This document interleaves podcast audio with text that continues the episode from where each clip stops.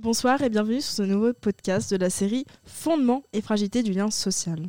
On se retrouve aujourd'hui pour parler de ce sujet majeur qui touche notre société, mais je ne serai bien évidemment pas la seule à vous parler ce soir puisque je suis accompagnée d'une psychologue d'Arcachon nommée Alice Beringer. Bonjour, Alice. Bonjour à tous, merci de m'avoir invité, cela me fait très plaisir. Donc, euh, comme vous le savez peut-être, aujourd'hui nous allons parler de l'enfermement social et des réseaux sociaux, car cela est maintenant mon métier.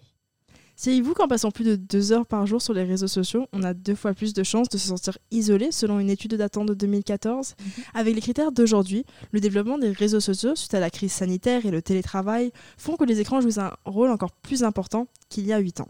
Et vous avez sûrement entendu parler de l'enfermement mental, surtout suite au confinement, un problème, un problème pardon, qui touche de plus en plus de jeunes.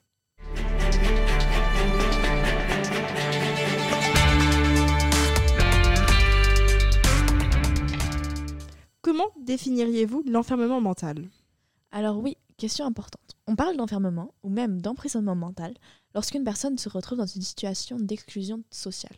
Concrètement, c'est la situation dans laquelle une personne va se sentir isolée et ne parviendra plus à communiquer avec les autres et va donc par la suite se renfermer progressivement sur elle-même. Mhm. Cela peut conduire à l'isolement, voire à des situations bien plus dramatiques comme le suicide. Oui, en effet. Euh, on peut également rajouter, je pense, que le sentiment d'isolement et de repli sur soi conduit également à de l'anxiété, à des troubles du sommeil, de l'alimentation, voire s'apparente aux symptômes de stress post-traumatique comme la perte du fil de temps, de l'extérieur ou encore le manque de confiance en soi. Des conséquences assez importantes qui amènent ces personnes à aller voir des psychologues si elles en ont le courage, car c'est très dur pour ces personnes qui sont isolées et peuvent laisser des séquelles. Oui, en effet, c'est sûr que ce n'est pas facile de parler et d'aller voir une psychologue ou un psychologue. Et donc, je pense que vous allez nous faire part de votre expérience avec vos patients un peu plus tard dans le podcast. Effectivement. Mais donc, la cause la plus néfaste euh, de cet enfermement est les réseaux sociaux. Et oui, vous comme moi, nous utilisons tous les réseaux sociaux, que ce soit Instagram, Facebook, WhatsApp, TikTok et encore bien d'autres. Ah oui, mais en effet, vous êtes même euh, en train d'écouter ce podcast sur l'un de ces réseaux sociaux.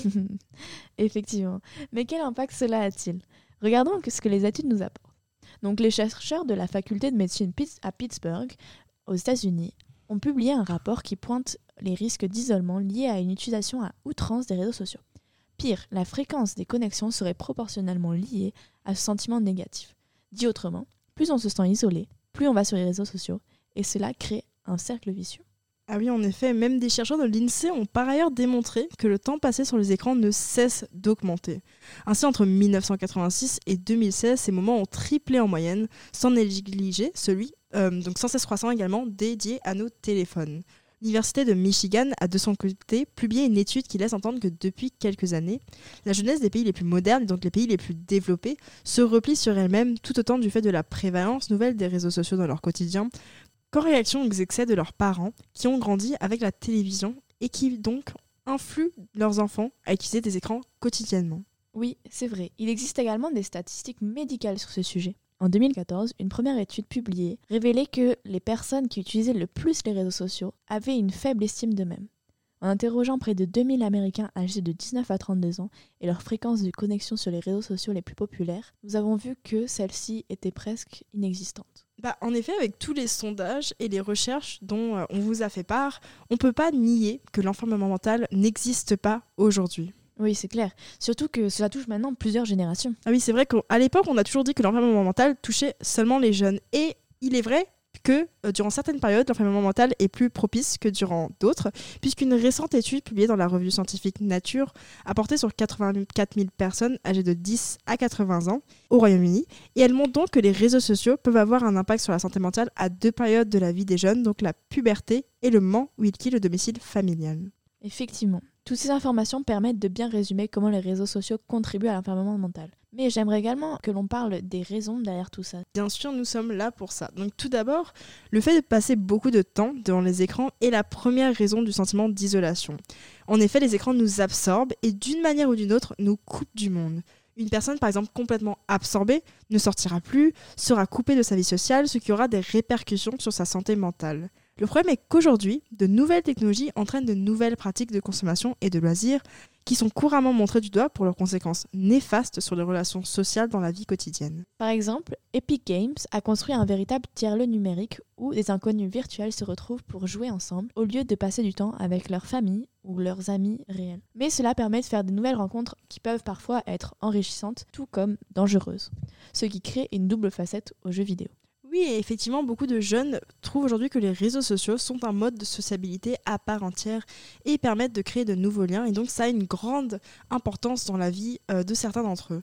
Mais il faut savoir donc trouver un équilibre entre tout ça. Peut-être que vous-même, chère audience, l'avez-vous vécu ou ressenti durant le confinement, puisqu'en effet, nous étions obligés de rester chez nous durant cette période avec peu d'accès à l'extérieur et à des activités seulement pour certains. Le nombre d'heures passées devant les écrans a ainsi nettement augmenté et donc l'enfermement mental.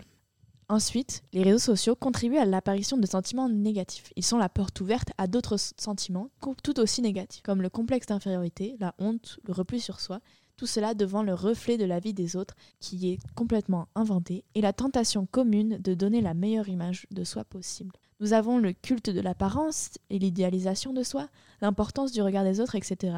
Autant de facteurs qui peuvent générer le malaise et la confusion chez un individu ainsi qu'une envie d'être comme les autres, donc plus sociable, plus beau, plus intelligent. Mais il faut se rappeler que cela n'est qu'une image et que leur vie n'est pas réellement comme ça. On aimerait atteindre un idéal inatteignable. On veut créer une façade pour paraître parfait alors que nous restons tous humains et avons tous des défauts cachés sur des réseaux sociaux.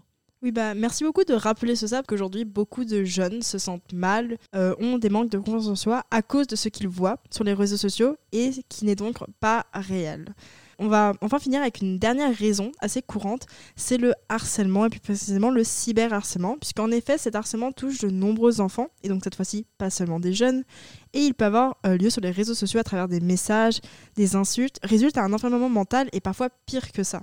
Comme le dit Laurent Pinel, un psychiatre que je connais bien, spécialisé dans la prise en charge des lycéens et des étudiants, la perte du sens et du manque de confiance dont souffrent nos patients sont en grande partie liés à la numérisation et à une forme de déshumanisation de leurs relations sociales. J'aimerais revoir avec vous comment on peut éviter de se retrouver dans cette situation. Donc j'aimerais commencer avec le premier, qui est le plus important et un principe très très simple dont vous avez sûrement déjà entendu parler autour de vous, c'est tout simplement réduire la durée et la fréquence de consultation des réseaux sociaux. C'est très efficace, mais cela n'est pas toujours facile, on le sait bien, puisque eh bien, nous passons beaucoup de temps sur les réseaux sociaux et nous en avons besoin dans notre vie de tous les jours. Pour vous aider, donc des applications comme TikTok ou Instagram ont développé de nouvelles fonctionnalités comme une limite de temps passé sur l'application qui vous rappelle qu'il faut éteindre l'application. Euh, je trouve que c'est assez limité comme solution. Avec mes patients, nous avons déduit que ce n'était pas la solution ultime. Je pense que la famille peut aussi être de bons conseils et veiller à ce que les jeunes ne s'enferment pas dans les réseaux sociaux, avec par exemple le contrôle parental, qui est une, façon plus stricte de limiter le temps et qui ne sera euh, surpassé que grâce à l'obtention d'un code. Oui, en effet, l'entourage est très important et on peut même rajouter les amis qui, finalement, hum, c'est aussi à eux d'alerter si il et elle voient qu'un ou qu'une amie semble s'éloigner ou s'enfermer dans ses écrans. Il y a donc de nombreuses idées et il faut voir celle qui convient à chaque personne puisque chaque personne a des manières différentes de gérer sa relation avec les réseaux sociaux et donc l'enfermement mental. Ou alors montrer une image plus réelle de soi-même, ce qui créera une réaction en chaîne, un cercle vertueux par les internautes. Oui, tout à fait. Bien, merci beaucoup de nous avoir fait part de tout ça. Est-ce que vous pourriez euh, terminer ce podcast par nous faire part de votre expérience personnelle, vous-même ou bien vos patients, qui vous, a qui vous a amené à faire ce que vous faites aujourd'hui et à donc aider les jeunes dans l'enfermement mental. Donc, euh, lors de ma jeunesse, j'ai vécu des situations de ce genre. Je n'osais plus rien poster à cause du jugement des autres et de l'appréhension, et n'étais plus que spectateur de la vie des autres. Je m'effaçais au lieu de vivre la mienne. Pour m'en sortir, j'ai cherché de l'aide parmi mes amis et ai fait un tri dans mes abonnés pour ne, conserver que les plus proches. Cela m'a permis d'être plus à l'aise devant ma caméra et devant ces gens. Cette euh, histoire est donc la raison pour laquelle euh, j'ai décidé de faire ce métier aujourd'hui. Bien, je trouve que c'est une belle expérience, enfin pas forcément une belle expérience, mais cela vous a permis à devenir aujourd'hui psychologue et a donc aidé beaucoup de jeunes. Et j'espère eh bien, que ce podcast aujourd'hui a pu également euh, aider certains d'entre vous à vous rendre compte de votre situation ou peut-être de vos amis et euh, donc à leur venir en aide. Oui, effectivement. Je crois que c'est bientôt la fin de ce podcast. Oui, en effet, malheureusement, le podcast touche bientôt à sa fin. Eh bien, merci beaucoup Alice d'être venue aujourd'hui, nous avoir fait part de votre métier, de votre expérience et de votre euh, avis sur ce sujet très important. Merci beaucoup de m'avoir invité aujourd'hui. Cela m'a fait très plaisir de faire votre connaissance. Euh, J'aimerais aussi rajouter que si vous, si vous pouvez, euh, n'hésitez pas à aller consulter des psychologues car cela pourra grandement vous aider. Eh bien, bah, merci beaucoup pour tout cela. Je suis sûre que ça aidera certains d'entre eux. Et donc, bah, le podcast va toucher à sa fin. On le continuera une prochaine fois puisque la série n'est pas terminée et que nous allons traiter d'autres thèmes. Mais euh, j'espère que cela vous a plu et on se retrouve bientôt une prochaine fois sur le plateau. Tchuss Au revoir